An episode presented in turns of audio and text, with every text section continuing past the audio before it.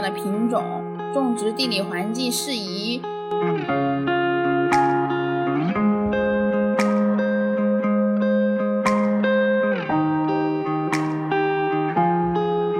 在阿拉比卡这个大类目下面，有非常非常多的小品种，不同品种之间的风味差异也非常的明显。著名的蓝山科纳咖啡，它都属于铁皮卡下面的一个系列。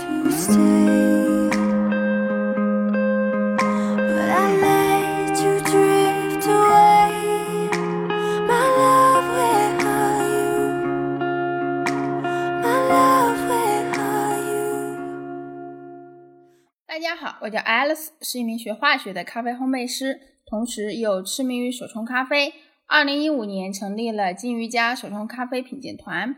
前面我们分享了什么样的咖啡是好喝的咖啡，这周我们开始聊一聊一杯好喝的咖啡是如何制作出来的。我们认同的是呢，一杯好喝的咖啡应该是从种子到杯子的过程，它包括优良的品种、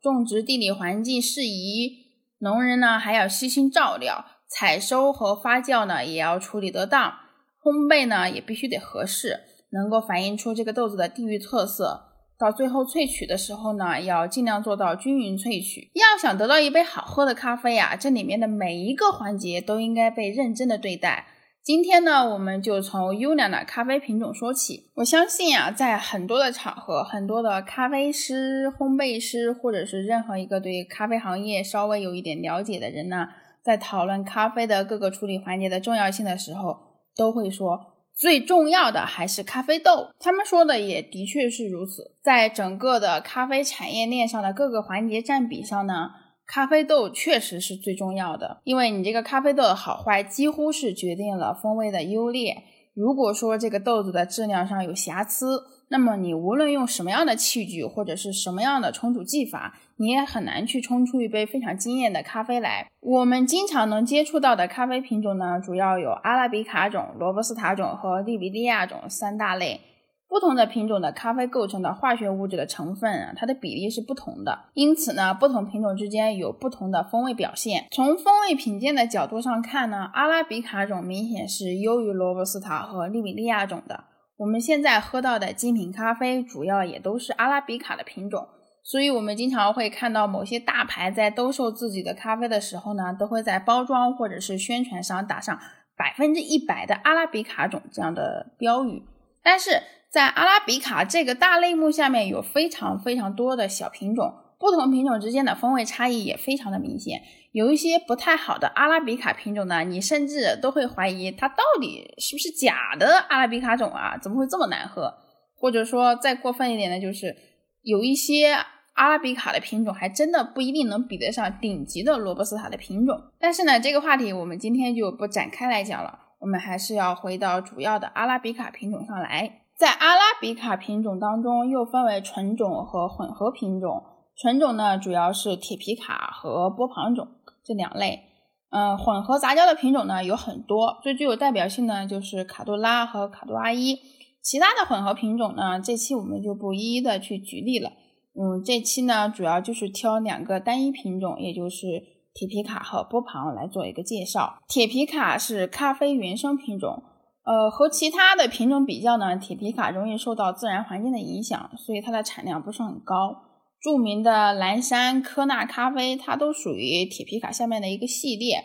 嗯，铁皮卡的特点呢，就是它拥有丰富多元的咖啡香气，温和的口感，平衡、柔和和清爽的酸。像我们最近喝到的哥伦比亚的铁皮卡，就是典型的那种铁皮卡风味的特色，风味均衡性很好，柔和酸和明亮酸呢也相对突出。但是哥伦比亚并不是主要的铁皮卡主产区。最具有代表性的铁皮卡主产区呢是牙买加、夏威夷、巴布亚新几内亚、洪都拉斯、印尼的苏门答腊等这些地方。如果说抛开种植和产量不去谈，那么铁皮卡无疑是众多众多品种里面的佼佼者。但是呢，它的抗病性非常的差，所以呢，在很多国家和地区啊，它能够种下来的产量啊、收割收获的产量都不是很高。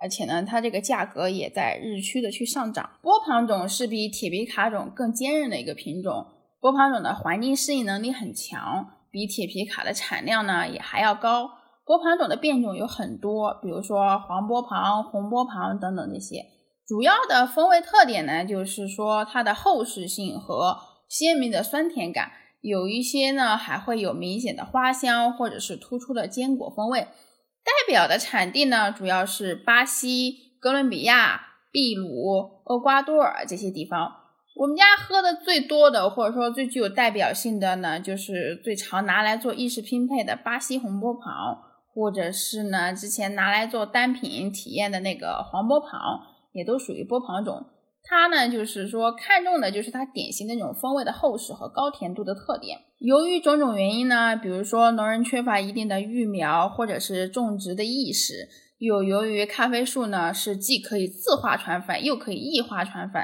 所以呢现在能够看到的单一品种的咖啡基本上是越来越少了。前段时间那个 WCR 出的品种基因的检测报告当中，很多送检的说标注是单一品种的咖啡，在拿到实际的基因检测报告的时候，它实际上已经发生了变种。所以说，现在你要想喝一个很单一的、纯粹的、保证它的纯粹性的这种单一品种的咖啡，实际上已经很少了。OK，那我们这期的节目就先到这里了哈。如果有听友还有兴趣做进一步的深入交流，或者想要申请一对一的话呢，可以关注我们的微信公众号“金飞记”，在微信公众号的后台联系我。拜拜。